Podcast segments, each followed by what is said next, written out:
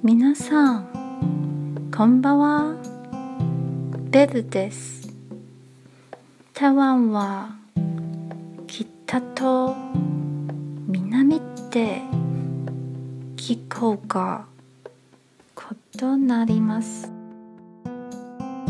北部は亜熱帯気候。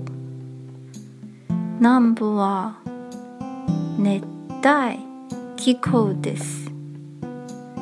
でも北部の冬は結構冷えますよ。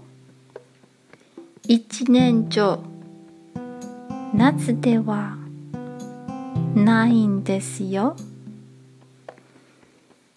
今日も一日お疲れ様でした。